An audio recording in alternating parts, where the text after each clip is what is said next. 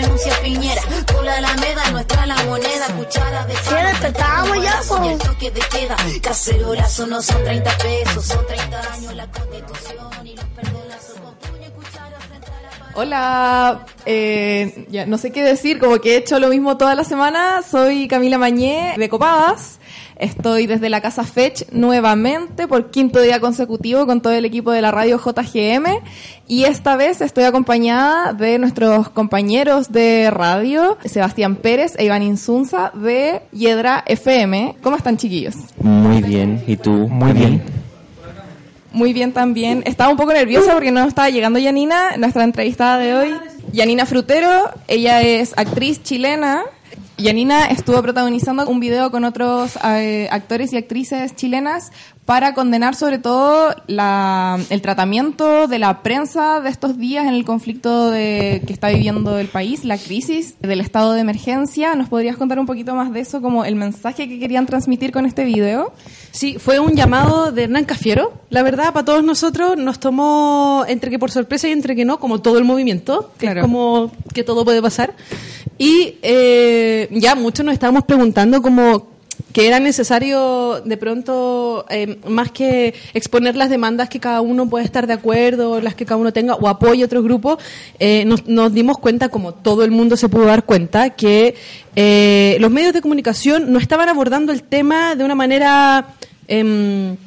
em, amplia como informando todo lo que estaba pasando, sino que estaban focalizando eh, y dándole visibilidad, dándole pantalla a ciertos acontecimientos eh, violentos, eh, de quema de lugares, de saqueos de supermercados, y le estaban dando más importancia a eso, efectivamente, que a la cantidad de gente que ha muerto en este proceso, que es fuertísimo decirlo porque siento que casi se ha normalizado como parte Sí. del movimiento Sí. y le estaban dando más, más énfasis y más, más pantalla a ese tipo de cosas más que a la gente herida, a los enfrentamientos reales, eh, a la violencia y represión por parte de Fuerzas Armadas y Carabineros, a las decisiones pésimas que está tomando Piñera con respecto al movimiento.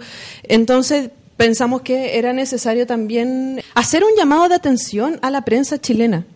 Eh, claramente no toda la prensa chilena está metida No, en no esto. la radio JGM. Por ejemplo, por ejemplo, entonces, claro, a la gente que, que se ve afectada o que de pronto le llega esto como una como un ataque, nos ha respondido ¿Qué les han dicho? Muchas cosas. Ah, dale. Ah, quiero saber el Kawin. Ah. Muchas cosas, así como mezclando peras con manzanas, como diciéndonos directamente a nosotros.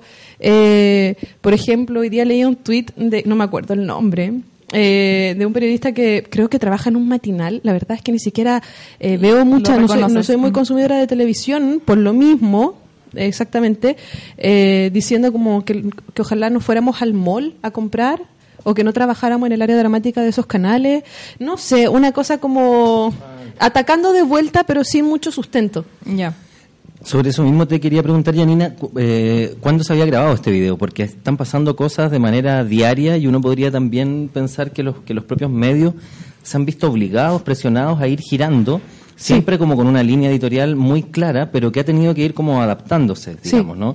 Eh, además sabemos que para los periodistas en televisión no es lo mismo cuando le pegan a cualquier eh, NN en la calle que cuando le pegan, por ejemplo, a un periodista, ¿no? Por ej- por- por supuesto. Sí. Entonces hay ciertos giros que yo yo siento, yo sí consumo tele eh, y, y siento que, que hay pequeños giros que se están dando que no son estructurales ni mucho menos, pero los discursos se han tenido que modificar. Entonces, Sí. este, este video, ¿cuándo, ¿cuándo lo grabaron? Y, Se hizo- Y, y la segunda parte de la pregunta, digamos, sería, ¿cómo ves hoy día esa- esas cosas?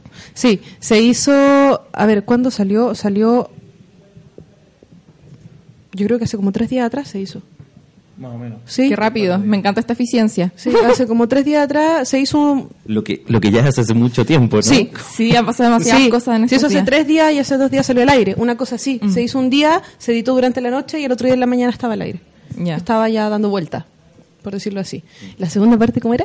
Ah, Como- sí, que ha cambiado el... Claro. O sea, ¿Qué cosas se han efectivamente he visto periodistas que han estado intentándolo, como dentro del espacio que le da la televisión, sí han estado intentando y han estado eh, dando espacio a diálogo y a conversaciones con otras personas para precisamente desviar el foco de que la quema, que el saqueo y ponerlo en los lugares donde debería estar conversándose, como eh, los diálogos que se deberían estar teniendo, como por ejemplo las respuestas que ha dado Chadwick, las respuestas que ha dado Piñera, eh, cómo piensan, cómo han estado manejando esta situación, efectivamente la violencia y represión hecha, eh, como eh, dada por militares y carabineros, como he visto que ha habido eh, otro tipo de movimiento que también creo que no es por este video, o sea, es porque hay todo un movimiento social que también lo está exigiendo. Claro. O sea, nosotros mismos, ese día que grabamos en la calle, nos gritaron, eh, váyanse de aquí, la tele miente, la tele miente, o cuenten Porque la tenían una verdad", cámara. Porque había una cámara con una caña. Claro. Cuenten la verdad. O sea, realmente ya hay millones de personas que ya no están creyendo en, en la televisión. Insisto, no todos y cada vez han habido más, más cambios en ese sentido. Sí, la gente también está aprovechando su minuto de fama cuando los entrevistan en la calle. Pa' y le- decirlo. y, y le- y dicen ahí mismo como, ¿y ustedes por qué están acá? Y no Sí. sé qué, ¿y por qué no hablan de las personas que están, eh, los carabineros que están disparando? Ayer hubo una manifestación afuera de la comisaría, 44 com- comisaría en Peñalolén, donde torturaron a personas, los colgaron de antenas, torturaron a, a cuatro personas y, y por una cuestión muy legítima, ¿cachai? O sea, torturaron gente en Peñalolén. En Peñalolén se vivió súper fuerte la dictadura, en lo Hermida resistió Caleta, entonces como yo creo que al menos la comuna, yo creo que recuerda eso y lo está condenando con, con mucho sentido, ¿cachai? Lógicamente, y la represión fue muy brígida y el único medio que había esta- era Telesur. ¿Cachai? El único era Telesur y era, es onda, en verdad la represión era desmedida, eran puros cabros como de colegio que estaban ahí manifestándose Sí. con cacerola, gritándole torturadores porque eso era lo que son, ¿cachai? Y, y nada, da lata que en, en esas concentraciones no, no, esté, no llegue la tele. Mm. Pero claro, cuando saquean el hotel no sé cuantito que está acá en Baquedano, esa cuestión le dan media hora de cobertura. Sí, lo que pasa es que igual ahí hay un, hay- yo, yo pienso que hay una estrategia detrás de mostrar lo que genera, eh, la violencia genera repudio en la mayoría de las personas. En la mayoría no estamos de acuerdo con los niveles de violencia que han habido. Entonces, si tú mostras eso, en el fondo lo que así es poner al pueblo contra el pueblo. Es como ponernos a nosotros mismos en contra, es desarticular el movimiento, que a todo esto tampoco es un movimiento que está muy articulado, porque ha nacido de todas las áreas de la sociedad. Entonces, pero en el fondo lo que busca es como generar miedo en las personas y para qué vamos a estar con cosas. Si leí el otro en un cartel, no es la dictadura, pero es la mejor banda tributo que ha tenido en todo este año. Claramente, entonces vuelve, eh, eh, también es violento como eh, remecer el trauma de, de esta manera. ¿Cachai? En toda la gente que sí vivió la dictadura, que sí se va a guardar temprano en sus casas, que sí va a obedecer y que sí tiene miedo. po. ¿Qué pensáis tú?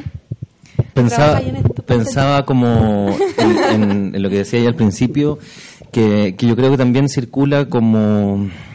O sea, depende de cómo circula el discurso respecto de la violencia con esas imágenes.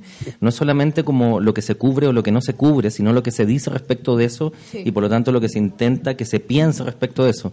Eh, lo discutíamos con, con Sebastián todos estos días, como el, el nivel de criminalización que desde las pro- del propio lado de nosotros, por decir, viene también de la violencia. Y yo al menos creo que hay cierta violencia que sí se justifica hoy día. O sea, los pacos están disparando balines a la cabeza, ¿no?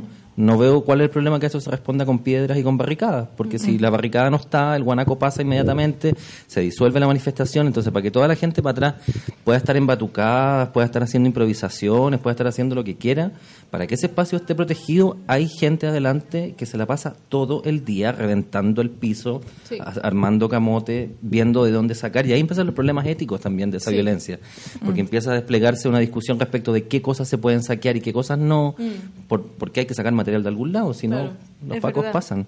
Y yo creo que la tele en particular, más que la prensa, yo creo que la tele en particular no es capaz de leer esas cosas.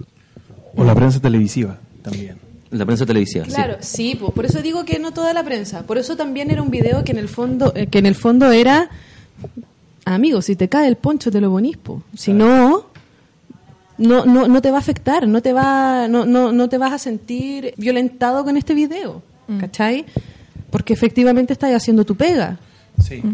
Hay algo que pasa con la comprensión de lo que se supone que es un medio de comunicación, que es que le llamamos medios de comunicación, pero en realidad son verdaderas máquinas semióticas, en el sentido de que generan el sentido de lo que Sí. tienes que pensar, de lo pensable, de lo impensable, de lo aceptable o de lo no aceptable. Y los medios en este sentido han contribuido de manera histórica, sistemática, a instalar una idea sobre la violencia como algo no aceptable y sin embargo invisibilizan otro tipo de violencia, cotidiana, también sistemática, eh, y tienen como este esta ambivalencia de decir, bueno, llegan espacios como la Teletón o cosas así, somos solidarios, pensamos en lo común, pero el resto del año somos espacios, eh, o sea, somos una sociedad que se reconoce como individualista, egoísta, etcétera. En esa esquizofrenia, o esa esquizofrenia es la que yo creo que hoy día revienta, Sí. precisamente. Si en verdad Chile no es solidario, weón. La- con la cuestión de la Teletón dicen que Chile es solidario, pero en verdad Chile es caritativo, no es solidario, es una weá vertical de yo te doy porque tengo y siento lástima por ti nomás, ¿cachai? Porque justamente los medios de comunicación O porque les me quiero gusta mostrar ese, ese morbo, claro. Sí, yo les quería preguntar a ustedes que han estado en la calle, yo he estado acá en la Casa Fetch todos los días, eh, grabando especiales y subiendo contenido a la web, como ahí desde esa trinchera me estoy movilizando, pero ustedes que han estado en Plaza Italia, les quería preguntar cómo han visto esta movilización y, y qué elementos las diferencia de otras movilizaciones anteriores. Mm, bueno, precisamente el asunto de la solidaridad es algo que, que yo veo. La comunidad. El- sí, el 2011, en las movilizaciones estudiantiles, bueno, y antes, porque antes de las movilizaciones estudiantiles del, del propio 2011 fue Patagonia sin represas. Sí. Eh, uno veía grupos de gente marchando, pero no había algo que hoy hay mucho que son grupos de enfermeros y médicos corriendo entre medio de las concentraciones o marchas, gente con sus propias botellitas con bicarbonato, ayudándote siempre. O sea, es decir, apenas cae una lacrimógena, aparece alguien levantando la mano y dice, bicarbonato, ¿quieres? Ps, ps, ps, limones, aquí hay, etcétera. Esos pequeños espacios de solidaridad son bastante bonitos. Y luego de eso, bueno, hay algunas cosas que podemos ir conversando, que a, propósito de estar en Plaza Italia estos días con Iván, hemos ido conversando, que tiene que ver con, que yo no sé si es que no, esta protesta social no esté articulada, sino más bien que sea articulado de manera distinta. Y tan distinta que nuestras categorías con las que solíamos interpretar las marchas no están pudiendo interpretar lo que está pasando aquí del todo. No sé si tú quieres... Sí, pensaría incluso, ya como llevándolo, quizás esforzarlo un poquito, pero yo pensaría que habitualmente la- las concentraciones y las marchas se dan como en una especie de, de sensibilidad moderna, ¿no? Como con cierta estructura, cierta cabeza, cierto um, or- organismo que convoca eh, y quién se hace responsable, etcétera, cómo se adhiere, se adhiere o no se adhiere, cada sindicato, cada organización ve si adhiere, lo que pasa por el primero de mayo, por ejemplo, si vaya a una marcha o a la otra. Acá el, el tema de la autoconvocatoria se podría pensar en, en términos súper como postmodernos, como rizomáticos, ¿no? Como columnas de gente que convergen naturalmente en un punto, eh, con Sin toda esa carga acordarlo. Sin Sí. acordarlo. No hay hora, salvo el miércoles, me parece que no ha habido hora de convocatoria. Es todo Hoy día el hay día. una, ¿no? a las Como-. Hoy día de nuevo hay, claro. Entonces Pero también la gente ya está. Hay, hay, hay, hay como una especie de superposición de, de, de todo. Y ahí se dan todas las cosas que estábamos conversando antes también. Gente que parece estar en una fiesta, gente que está en una batalla Mm. y todo eso en el mismo lugar, como te, pa- te da una vuelta, como alrededor del caballo. Y está ahí, está ahí en, está ahí en Palestina, ¿no? Sí. Adelante y, es- y está ahí en, no sé, en un comercial de Kempiña atrás. Sí. Eh, y no lo digo juzgando, lo digo como ese, ese, ese nivel La de, diversidad. de, de, sí, de superposición de euforias, Sí. ¿no? De- Sí, a mí me encanta, eh, precisamente creo que este movimiento se ha dado de una manera diferente porque no nace desde una organización, no nace desde un pensamiento, nace de un cansancio absoluto y masivo y compartido por distintas distintas personas de distintos lugares con distintos pensamientos, con distintas peticiones, demandas. Entonces, en el fondo se levanta, es un levantamiento popular completo, generalizado. Entonces, por eso también yo creo que viene de la mano con el caos, porque no hay alguien o algo o un par de organismos o una demanda o algo que unifique. En el fondo, la unión somos todos con nuestras diversidades y nuestras distintas demandas o necesidades. Entonces, creo que eso bueno, además de ser bellísimo, es histórico. Como eh, unirnos todos independiente del partido político en el que tú te puedas considerar o no, o independiente si perteneces o no a alguna organización. Yo me he rehusado de marchar con organizaciones este, en esta movilización. Eh, eh, hay convocatorias desde la RACH, la Red de Actrices Chilenas Feministas, hay convocatorias desde SIDARTE, hay convocatorias eh, de- desde distintos grupos culturales a los que podría adherir, o distintos grupos feministas a los que podría adherir, pero claro, salgo a la calle, salgo en las mañanas y en las tardes, y primero se ven distintos eh, grupos que están en esos horarios, y segundo, claro, veo lo que tú decís, veo por un lado están los colocolinos, los de la U, las feministas colocolinas, que siempre están, están eh, de distintos tipos de organizaciones, están como los que tienen que ver más ya como con territorio y, la- y las demandas del pueblo mapuche, y así es impresionante la cantidad de, de personas que adhieren a distintos grupos, pero que en el fondo no estoy, no estoy parte de tu grupo, pero igual adhiero contigo al no pertenecer a ninguno. ¿Me entendí? Como esa, esa que en el fondo todo se difumina para unirse, para hacer una, una gran masa, una pura Sí. cosa. No es un domingo que marchamos por la por no más FP o un jueves que marchamos por lo- el aborto, sino como que Son todos los días todo. que marchamos por todo. Sí. Y en el fondo la idea de queremos un Chile más digno. Eh, he visto un montón de carteles preciosos como eh, hasta que valga la pena vivir, hasta que Chile sea un, un país digno, quiero paz pero con dignidad. Pensaba en en lo mismo de- del, como llevando a la síntesis del cartel, un cartel que mirábamos recién que decía son tantas huevas que no supe qué poner. un Me cartel, encanta. ¿no? Esa, esa podría ser la síntesis de esa, de esa superposición, saturación. Sí. Y, y- y me acordaba también, lo conversábamos delante, como lo que dijo Carlos Peña o Gumucio, creo que también algo escribió, como esta incapacidad de, le- de leer politicidad en esto, como si fuera simplemente un berrinche generacional. Claro. Como... Lo que decía Carlos Peña era que esto era algo generacional, de una generación 90, millennial, y lo que decía Gumucio es que esto es un movimiento de gente que vio demasiadas películas de gente saltando de un octavo piso, entonces ya no tenía miedo. O sea, una desconexión. Qué, ridículo. Sí, es ridículo. Y al mismo tiempo ya van, ¿qué? Dos leyes votadas en cuatro días, leyes que, Mm. digamos, hace cuánto tiempo que se venían discutiendo, hablando y no pasaban y no pasaban y no pasaban. y ya tenemos ley de, o sea, hoy día se supone que vamos a tener ley de, al menos en la Cámara de Diputados se discutía hoy, ¿Cuál? la de con las 40 Las horas. 40 Las 40 horas. Mm. Ah, claro. Y porque ayer se aprobó la, la, La idea la de idea de legislar. legislar. Y, Sí, o sea, yo y creo la reducción de dieta parlamentaria. Sí, claro.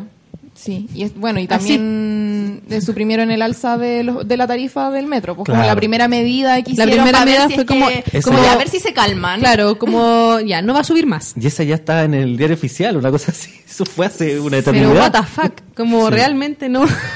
Sí, o sea, al final ahora estamos los estudiantes eh, luchando por la educación, los trabajadores están luchando por Pero es que la es precarización que laboral, voy. pero es como en el fondo estamos todos luchando, luchando por todo. claro. ¿Cachai? Solamente como que Hay es un estímulo, yo creo, inicial que surgió en las, la- las mujeres por el feminismo, las, las personas que ya van a jubilar también por no más FP, por la, la miseria de jubilaciones que hay en este país. Y al final es como que todas las luchas se unen en este Sí. gran movimiento y es muy hermoso verlo también. Sí. Y agradecida de los estudiantes, tengo que decirlo. Mm. Todos sabemos, todos los que estamos en la calle sabemos que no es algo generacional. Vemos gente de todas las edades, Mm. de todas las edades. Sí. Y con distinto, con distintas demandas. O sea, uno que ya va para los 40 estaba, estaba de, de secundario en el 2001, ¿no? Sí, po. Porque 40 el igual. ot- 35, pero digo, ya voy y directo veo que los 40 se acercan con, con, con premura. Digo, alguien el otro día, porque siempre se intenta decir como, es que esto partió el 2011. No, espérate, esto No, partió no. el 2006. No, espérate, esto partió el 2001. Es Exacto, decir, en los sí. 90 se, empre- se empezó a fraguar algo, estaba demasiado Sí. cercano todo, pero algo se empezó a cocinar Sí. y ya en el 2000 empezó a... Sí, Sí. es el cierto. malestar, el descontento que se acumuló y como un terremoto. Y la mentira, la mentira de... Esa fui yo. Aló. Bueno, a Janina la están llamando. Quizá te tienes que ir, ¿no? Espero que no nos abandones tan pronto. No, por favor, tenemos que seguir conversando. Oye, sí, saludamos a la... Hay 25, es- Bacán. saludos a esas 25 personas que nos están viendo. Ojalá después vean el live muchas personas más y otras nos estén escuchando por www.radiojgm.uchile.cl. Recordamos que nos pueden seguir en nuestras redes sociales, arroba Radio JGM en Instagram y Facebook y arroba JGM Radio en Twitter, para que sigan toda la transmisión. Esto no es solamente copadas con Yedra FM, sino que es una transmisión larga que hemos hecho durante toda la semana. Eh, después viene eh, Generación M con Chile a todo color, si no me equivoco. Y el Noticiero Ciudadano, así que a las 2 el Noticiero Ciudadano, así que no se lo pierdan. Y tú estabas en medio de decir algo. Perdón por el sonido, lo siento. Eh, que sí, que mm, esto partió, claro, en los 90, tú, como tú bien dices, ya se estaba articulando algo y que fue tomando más fuerza en el 2000, siempre desde los estudiantes, que son lo- los que menos miedo tienen, pero realmente desde que, claro, ok, se acaba la dictadura y entramos en democracia, ahora que tenemos un poquito de perspectiva, podemos ver que nunca fue real. Nunca fue real esa democracia, nunca ha sido, nunca se ha instalado como tal. Y siempre ha sido un como una especie de plan maléfico eh, muy antiguo que viene desde la dictadura para decir terminamos con la dictadura pero en el fondo todas las redes y todas las cosas que hemos hecho durante dictadura van a seguir y van a perpetuar y lo dejamos instalado en nuestra constitución Claro. y, y de ahí, y en nuestro sistema de votación, eh, en nuestro sistema de votación, en nuestro sistema de educación. Hay una Por eso cosa- ese tiene que ser el norte. Mm, Una cosa que estábamos Cambio comentando antes del programa eh, es esto como de que la dictadura también instaló el, la anulación de la cultura como una cuestión que Allende había fomentado mucho. La dictadura lo cortó de raíz y les quería preguntar a ustedes como personas que se mueven en ese mundo cultural, artístico, de las artes escénicas, cómo la falta de la cultura ha no sé cómo decirlo, podrido Chile, como nos ha destruido como país, cuánta falta nos hace, porque era un análisis que estaba teniendo delante, como esta cuestión yo creo que también tiene influencia del mismo, comillas, lumpen que están condenando, de que la, la primera cuestión que hace cuando hay una catástrofe es ir a robarse una tele, porque todo el tiempo le instalaron este sistema capitalista y neoliberal que es como la prioridad, obtener como bienes materiales para, no sé, si subir de clase eh, o cualquier cosa, como el, el valor en los bienes materiales está mucho más potenciado y valga la redundancia como valorizado que la misma cultura u otras cosas como O, o incluso a nivel de inconsciente, uno podría pensar que eso Claro. es como una especie de gestión del deseo colectivo. Mm. Entonces no, no se trata de que yo diga, oye, me han mostrado tanto la tele que ahora voy y la... Es una Claro. cosa que está ahí latiendo, digamos, como sí eh, en el inconsciente. Desde el inconsciente. Sí. Sí. sí cómo, cómo la, la falta de cultura en nuestro país puede estar relacionada con todo este panorama Lo que pasa, yo creo que cuando tú a un, a una a un pueblo, a una sociedad, le quitáis o reduces o limitas o restringes, como sea, la cultura, el, el desarrollo de cultura, de arte y de cultura, estás incapacitándolo para poder desarrollarse y evolucionar.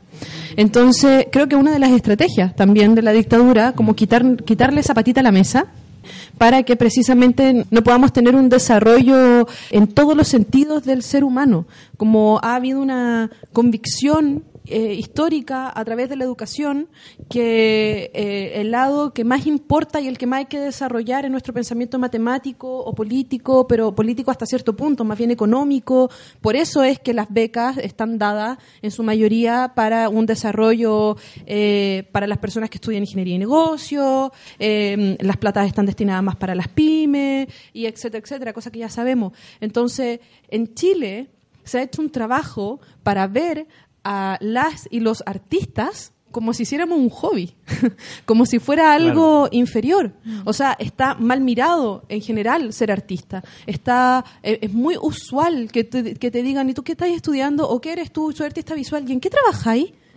Soy actor. ¿Y, y cómo viví? ¿Y podéis vivir de eso? ¿Y qué? ¿Y qué? Y te, pero tenía otro trabajo aparte. Igual hay garzoneado. Como siempre, siempre. ¿Por qué? Sí. Porque está visto como algo como en- en no no valioso o no importante o, o como un hobby realmente. Todos nuestros papás, cuando uno le dijo, eh, oye, mamá, quiero ser artista o quiero ser actriz o lo que sea, es como, hija, pero ¿por qué no estudia algo que realmente le dé para comer y después se dedica a eso? Si tiene tiempo, tómalo como algo que Y lo peor es que todas esas personas se ven todas las teleseries en la noche y se la pasan viendo Netflix. Como que al final están consumiendo esta Es que cultura. precisamente el- el- yo diría que la- lo que pasa como a nivel sistémico, estructural, es que se ha entendido la cultura, a propósito de la instalación de esta racionalidad neoliberal, se entiende la cultura como un espacio de ocio. Y no se entiende la Exacto. cultura como un espacio de... como un arma de desarrollo. Es que la social cultura vendría político. a ser, o siempre fue, el espacio de conflicto, pero también resolución de nuestros antagonismos políticos y sociales. El espacio de la cultura es ese, el espacio de representación. Y cuando no se entiende así, entonces es como que se sacara un espacio, se sacara un lugar, una válvula, que es precisamente una de las cosas que sucede ahora con que nosotros vemos con la crisis social que estamos viviendo. No se trataría entonces de que necesitemos como más cultura en el sentido de que haya más teatro o haya más cine o la gente consuma más cultura, sino que lo que habría que, esto suena un poco como mesiánico, pero lo que habría que hacer es un poquito refundar el vínculo que tiene la sociedad chilena con la cultura para resolver ciertos problemas políticos, estéticos y sociales que tiene precisamente a propósito de este entendimiento del neoliberalismo que lo que hace es poner al centro el mercado, un poquito más lejos el Estado subvencionando el mercado Exacto. y quien tiene que pagar todos los costos del Estado es la sociedad. Sí, yo, yo estoy de acuerdo con lo que se ha dicho, sin embargo agregaría como un pequeño matiz que creo que es un peligro en ese argumento. No digo que haya aparecido aquí, pero que está como siempre latiendo, eh, que es esta idea como de que el arte y la cultura comportarían una especie de esencia mágica que todo lo salva, que todo lo sana, que, Que que- despolitiza. que a, to- que a todos los educa, ¿no? Como una especie de expectativa permanente que hay sobre el arte y, y- y quizá incluso específicamente sobre el teatro, eh, de cumplir una serie de funciones eh, y por lo tanto ser como una especie de panacea para todo.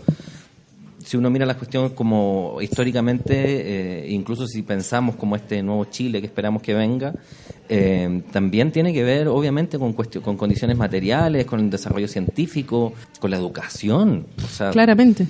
Es No un sé. todo. Son, Claro, mu- son claro. muchas cosas, claramente. No es como que la cultura sea el, el- el superhéroe, el- la capa salvadora que venga aquí como a cubrir todo.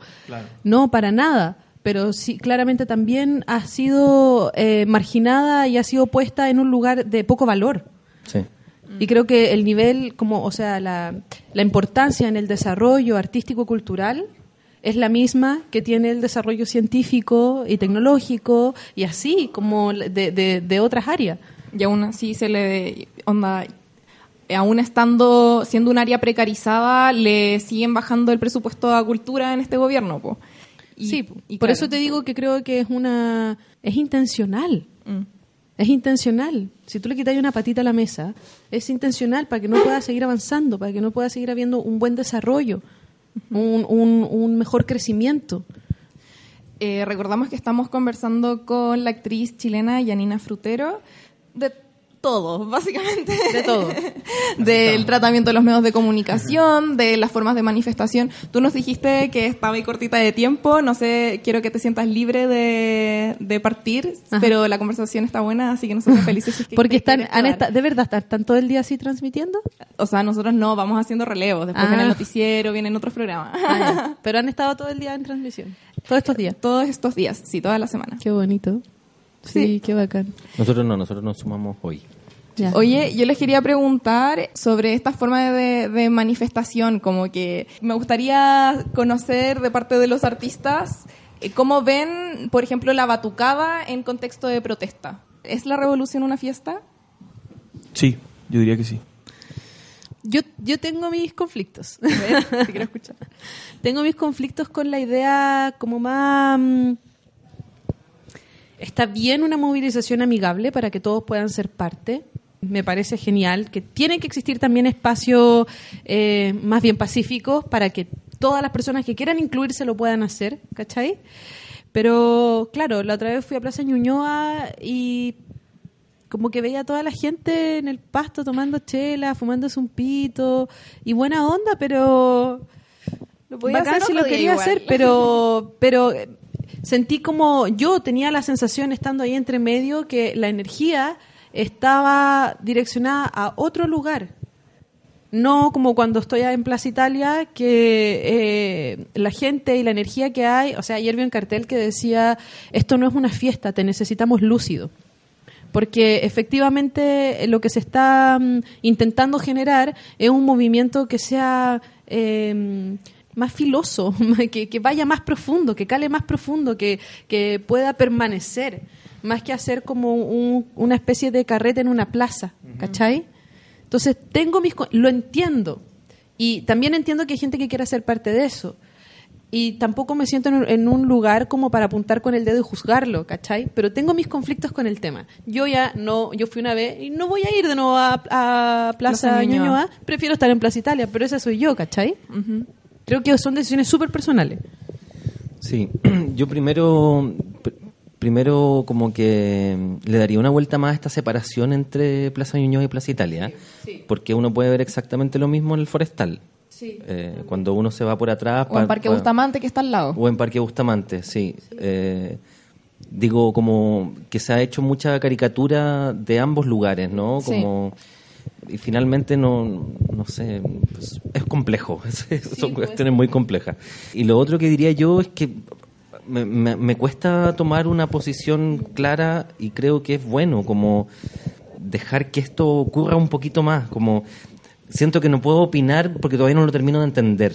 Eh, Hay que retrasar el juicio un poquito. retrasar un poquito el juicio, sí, pues, porque sobre todo porque porque todavía estamos en un nivel de euforia, como decía al principio, donde donde siento que puede ser muy dañino que lleguen criterios morales a establecer lo correcto y lo incorrecto de cómo se protesta, cómo no se protesta. Si ayer ayer lo conversábamos eh, lo culpable que nos sentíamos tomando una botella de vino, como muy culpable de sentir que está muriendo gente, en este, se escuchaban los balazos, pero al mismo tiempo, puta, la vida, ¿no? La Sí. vida es así, como es triste, eh, es alegre, tiene momentos de mayor euforia. La euforia, Y es siento que eso es algo siento que clave. Plaza Italia es un poco así, ¿no? Sí. Eh, Decía este círculo. Sí. Y en un momento está ahí, ahí tragando gas y está ahí ayudando a alguien, mojándole la cara con agua con bicarbonato, pateando una lacrimógena para devolvérsela a los pacos. Y en otro momento está ahí escuchando Zambalandó en- por un parlante gigante que alguien trajo. Sí. Y no sé si esas dos cosas se pueden separar tan fácilmente. No, po. es que por eso decía que me cuesta también como juzgar, el, el- no, me siento capacitada para señalar a nadie con el dedo, ¿cachai? Y claro, también pasa que lo, lo que tú decís, la euforia, es algo súper crucial, súper importante en esto, porque dentro de la euforia hay cabida para que se manif- nos manifestemos de distintas maneras. ¿Cachai? Si a alguien le hace sentido escuchar eh, en un parlante gigante y a otro le hace sentido armar una barricada, vale, nos estamos manifestando y, es la manera en la que se está dando y tampoco podemos pretender controlar que sea de una manera o de otra manera o- o juzgar que esto está bien o esto está mal, como el abrazo al Paco. Esa cabra ha sido súper, súper juzgada, como eh, ni cagando abrazo un Paco, lo siento compañera, pero yo no voy contigo, o otras dicen como, sí, abracemos a los Pacos y pongámosle florcita a, lo- a los carabineros, ¿cachai? Como y a, lo- y, a, y a los tanques y qué sé yo. Entonces, creo que también al momento en que empezamos a juzgarnos entre nosotros y a, tirar y a tirarnos mala onda entre nosotros, se desarticula el movimiento. po. Nos mordemos la cola. Y no es, no es lo que se necesita en estos momentos. Claro, es que la pregunta de qué es lo que se necesita, tampoco hay una respuesta que pueda satisfacer. ¿Qué, Mm. qué es lo que necesita este movimiento? Uno dice agudeza, dirección, eh, Líder. respuesta política, liderazgo. Líder también ¿Qué- he escuchado. ¿Necesita un líder? Claro, son todas categorías con las que hemos interpretado otros movimientos. Y lo que está sucediendo en Chile, yo no quiero pecar de volver épico, histórico a algo que está sucediendo ahora. Solo recojo síntomas. Y la sensación que tengo es que hay suficientes antecedentes para poder eh, al menos establecer la hipótesis de que lo que está pasando es realmente inédito en nuestro país y quizás lo pueda hacer para otros contextos. Porque esta no es, primero, esta no es una crisis que se desate cuando Chile está en un mal momento económico. Al revés. Es como donde hemos alcanzado cierta estabilidad. Y la demanda... ¿Cómo? ¿Quiénes han alcanzado esa estabilidad?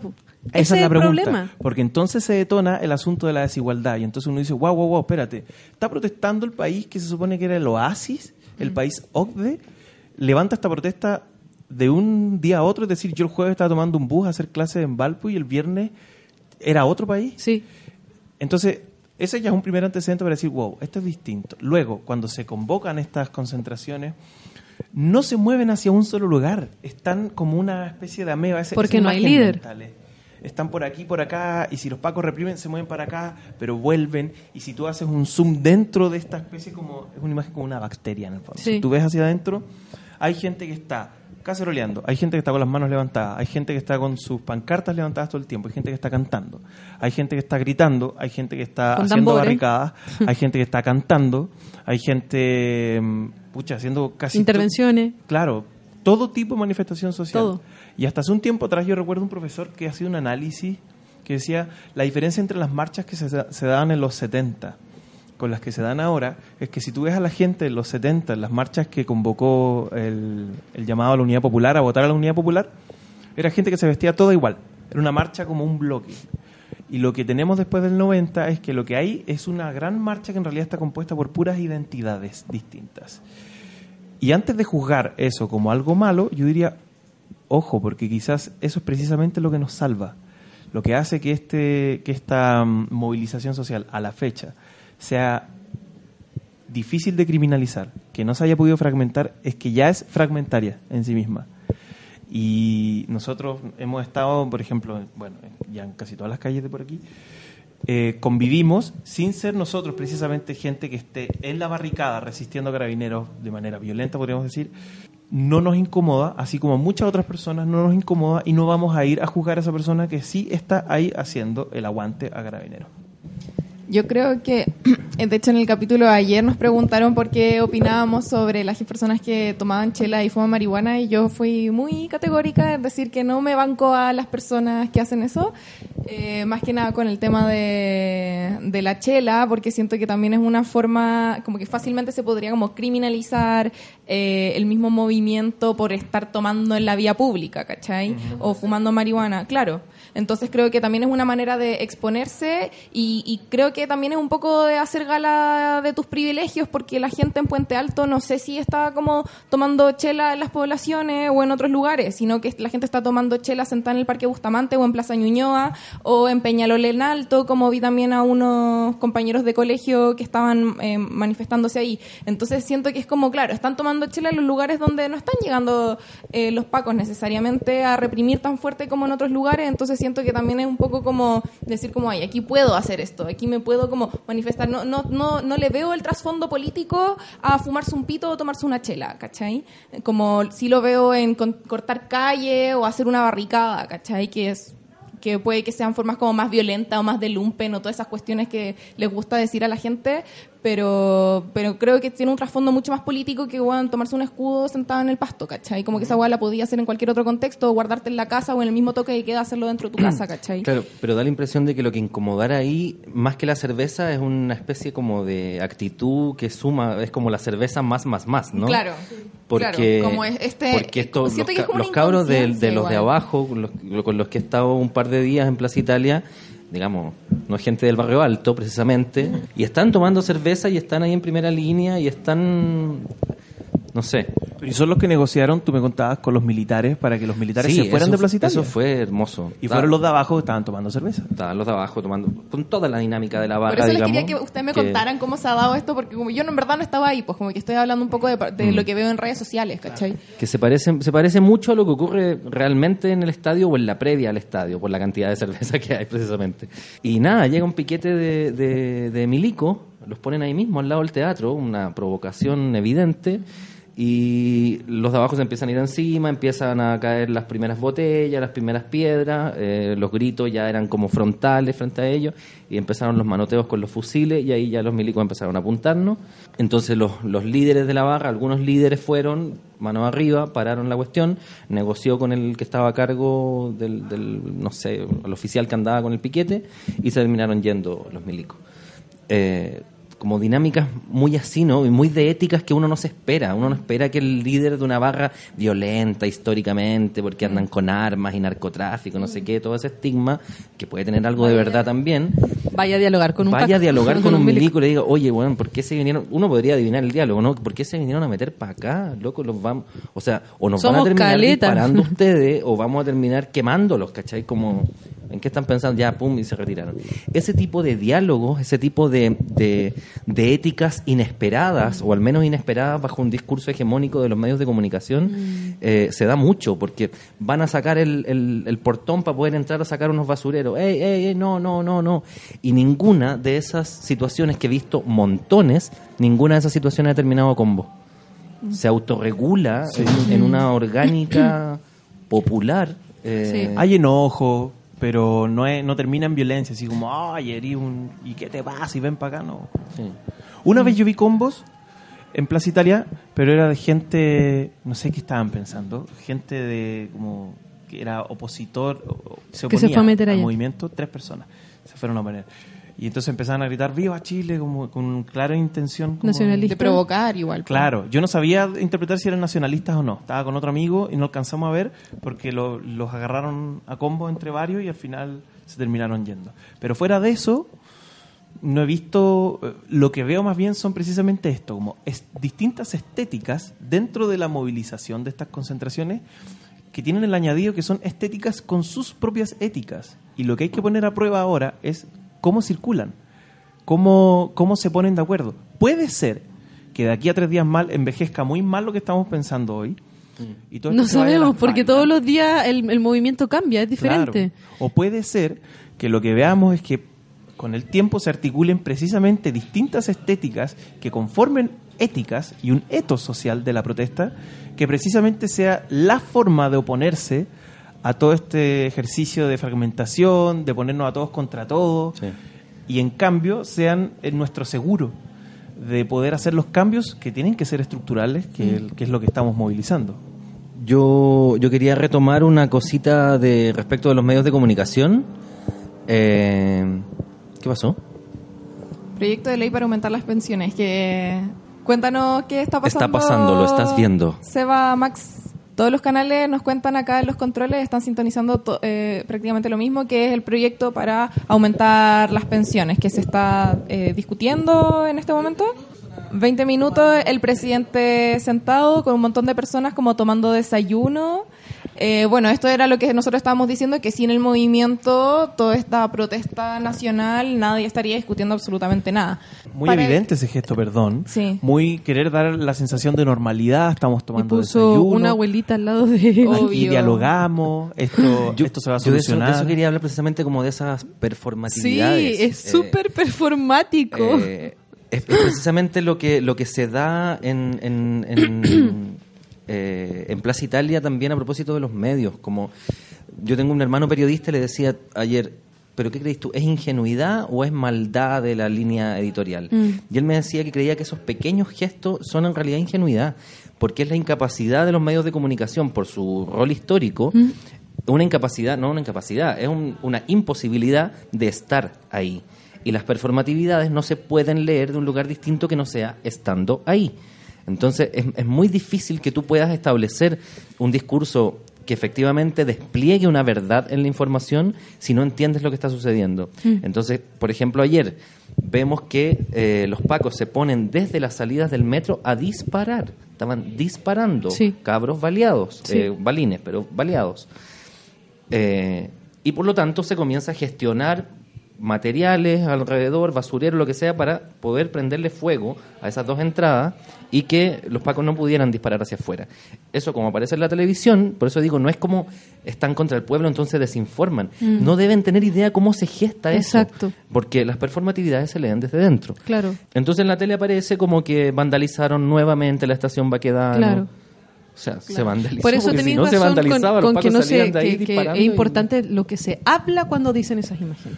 Por eso también es tan importante. Y lo, lo mismo que está pasando ahora con Piñera ahí con una abuelita a su lado y tomando desayuno, que de mal gusto, pero es como, claro, dar la, se- la sensación de normalidad y que realmente estamos trabajando. Y- Claro. Y, llevamos mucho tiempo pidiendo que trabajen, que efectivamente hagan su pega. Al final ¿cachai? queda demostrado que era falta de voluntad política nomás de parte Todo de el ellos. rato, falta de voluntad política. Y quiero volver a unas preguntas que tú habías hecho porque acabo de leer que dice, ¿es la revolución una fiesta? Y tú preguntaste si hacían falta líderes o un líder. Yo creo que no. Que claramente para mí la- el movimiento así eh, dentro de este caos y cómo se ha generado eh, es como tenía que ser para poder llamar la atención del gobierno, por un lado, y porque un descontento, eh, el descontento nos unifica y ahí ya no se necesita líder. Y se- yo creo que se va, de todas maneras, se desarticularía este movimiento si es que alguien toma Porque no todos una vamos a bandera. adherir a una- a una Onda, no bandera. sé, si Son Luis muchas. Mesina llega a ser el líder, como que hay gente que no está ni ahí con la cuestión de las AFP, ¿cachai? Como que al final van a pensar que es oportunismo, aprovechamiento Exacto. político y la cuestión va a Y que igual lo sería. Obvio, obvio que Entonces, sí. eh, está- es súper delicado en estos momentos Sí, como levantar Y- una bandera y decir como yo quiero ser vocero de. Y yo ¿cachai? creo que fue, no sé qué opinan ustedes, pero yo igual encuentro positivo que justamente que la oposición no haya querido ir a reunirse con Piñera cuando están los militares en la calle todavía, Mm. Sí, ¿cachai? Porque también es como, puta, y, y- creo que... eh, también Bueno, como lo que dijeron en Francia también, po. Claro. Eh, de de la COP25 que no quieren adherir, pidieron, a- a- pidieron no venir, mientras Piñera no eh, sacara a los militares de la calle. Claro, y yo creo que también es un, un mal tratamiento de los medios de comunicación en ese sentido de que eh, a veces llevan a personas de el Frente Amplio, por ejemplo, y dicen como, y ustedes, como que están personalizando este movimiento en figuras que existen en el Parlamento, pero no se trata de eso, ¿cachai? Para nada. Hay sí, eso sí, que tener ojo con el con lo que se está haciendo, se está fraguando al otro lado, lo que está tramando Cast en este caso. O sea, él quiere, sin decirlo, sin hacerse cargo, él acaba de deslizar la idea de que se junten a las 12 el domingo con chalecos amarillos eh, en una protesta que se incluiría dentro de esta protesta pero por la paz. Y entonces por la paz incluye respeto a carabineros, etcétera, etcétera, etcétera.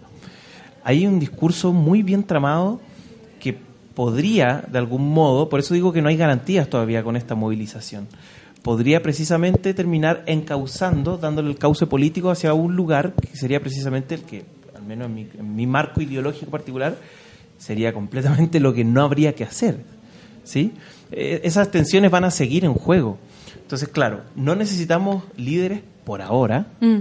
Pero en algún minuto esto va a necesitar algún encauce político, sea lo sea como sea. No sé si va a ser un líder, no sé si va a ser unas, em, un fragor político del momento, no sé si va a ser un proyecto político, un verdadero pacto social construido entre, entre varios, eh, un verdadero pacto social, digo. Mm.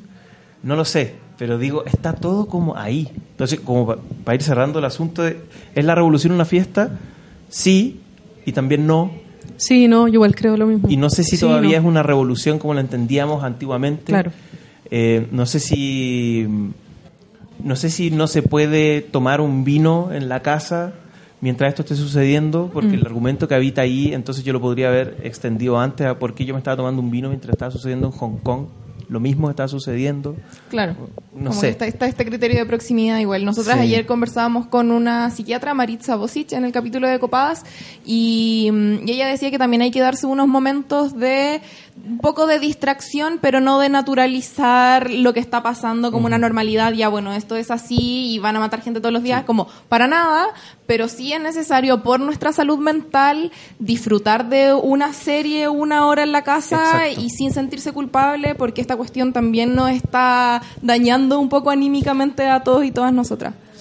Eh, oye, ya, la última cosa que quiero así que digan la puntita porque me gustaría tocarlo es que ayer eh, se difundió por redes sociales un video, quizá lo vieron, de una, una intervención, una performance que se hizo en, en la calle Ah. sobre la violencia político-sexual, que en Chile se están violando y torturando a personas y era una cuestión como que se estaba teniendo como sexo anal, había gente que estaba siendo como penetrada de una forma artística y performativa pero que también fue muy cuestionada por las personas por lo explícito que era esto. ¿Qué opinan como de esta intervención?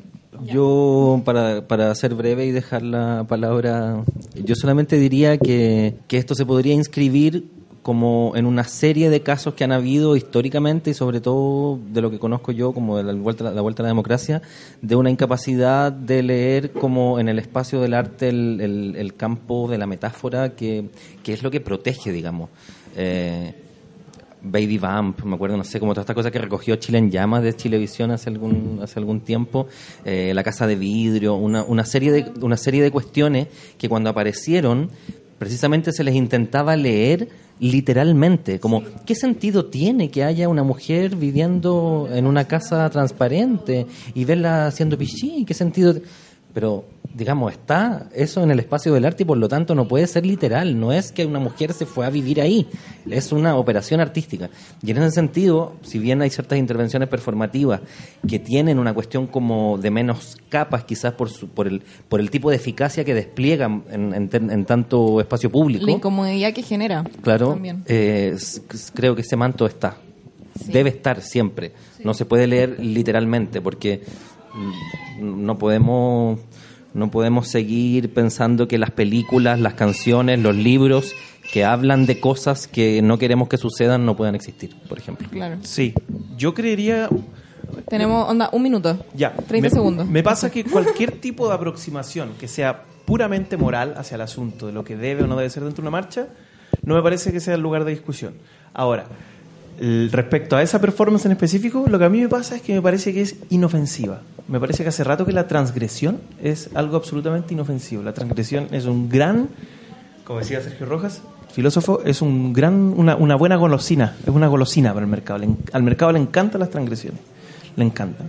Entonces, ver eso ahí sí incomoda algunos gestos más conservadores, a algunos les gusta, etcétera, pero la raya para la suma no me parece que sea eh, estéticamente algo con un rendimiento crítico enorme. Y eso eh, me parece suficiente como para decir, bueno. Janina, Chao. ¿qué quieres decir? Que estoy de acuerdo con que son, o sea, son formas de manifestarse que obvio que van a existir y que deben existir y que no pueden ser leídas de manera literal. Eh, y en alguien que sufrió, por ejemplo, violencia sexual en primera persona y ve eso y se siente violentada porque, qué sé yo, le recuerda algún trauma o algo así. Como que... Lo que pasa es que eso está en la calle en todos los días, en todas las cosas. Como realmente eh, todos nos podemos sentir afectados, violentados por distintas cosas que vivimos cotidianamente. Cosas que pueden ser performáticas o no, que pueden ser parte de nuestro cotidiano. Entonces, en ese sentido, eh, no me atrevo a hacer un juicio moral porque creo que, como tú dices, no es, no es un espacio para hacer un juicio moral sobre una performance. Y creo que si lo que ellos buscaban era incomodar y lo lograron, es como parte de su objetivo, no lo sé, no me siento en un espacio como para poder... Eh, éticamente superior para poder juzgarlo. No, no, no lo soy. Entonces, y por otro lado, también creo que se, se, van a seguir generando y gestando distintas formas de manifestarse y en el contexto en el que estamos, todas tienen un espacio para poder ser y para poder generar otro, otra instancia de reflexión, finalmente, aunque por ahí lo, lo veo yo. Ya, ahora sí, gracias por sus comentarios, opiniones. Algo cortito, Ay, dale, dale. Muy cortito para terminar. Recordar, ¿no? En Chile en este momento se está matando gente, mm. se está torturando gente, se está abusando sexualmente de personas detenidas, se sí. están haciendo desaparecer gente. Sí. Ojo, no lo olvidemos, no lo naturalicemos. No, sí. revisemos las cifras también que todos los días actualiza el Instituto Nacional de Derechos Humanos, que es la fuente como más confiable de información que tenemos hoy día. Eh, bueno, soy Camila Mañé de Copadas, estoy con mi amigo Sebastián Pérez y eh, Iván Insulza de Hiedra FM y con la actriz chilena Yanina Frutero. Vayan a ver Ramona, que está en, el, en la página del CNTV, mi serie chilena favorita y la amo y me encanta el trabajo que hace, felicitaciones gracias. y gracias también por acompañarnos hoy día acá en la radio JGM desde la casa Fetch. Sí, muchas gracias. muchas ya gracias. seguimos con el Noti. Un no. gusto, un gusto. Un gusto, Eh, muchas gracias. todo color con Generación M. Sigan en la transmisión. Nos vemos. Porque nos interesan las voces de la sociedad civil. La JGM está en la calle. Que nosotros hoy exigimos el fin de la militarización. Se han abusado sistemáticamente de los abuelos, de los niños, de los estudiantes. Queremos cambiar todo esto de una vez. Acá la gente exige el fin de las AFP. ¿Hasta cuándo? ¿Hasta cuándo nos están quitando todo? Lo- la salud, los, medicamentos, el agua en Cauquenes, todo eso están robando en este país. ¿Hasta cuándo? Esto nació de la espontaneidad, de lo aburrido que está el país, de lo aburrido que está la gente, de lo aburrido que estamos los latinoamericanos. Y aquí esta es una rebelión social. El gobierno del hambre nos vamos a levantar. ¿Te gustaría enterarte de conflictos socioambientales, temas de género y feminismo y la agenda cultural de la semana? Ingresa a radiojgm.uchile.cl y encuentra noticias, columnas y entrevistas desde un enfoque social y comunitario.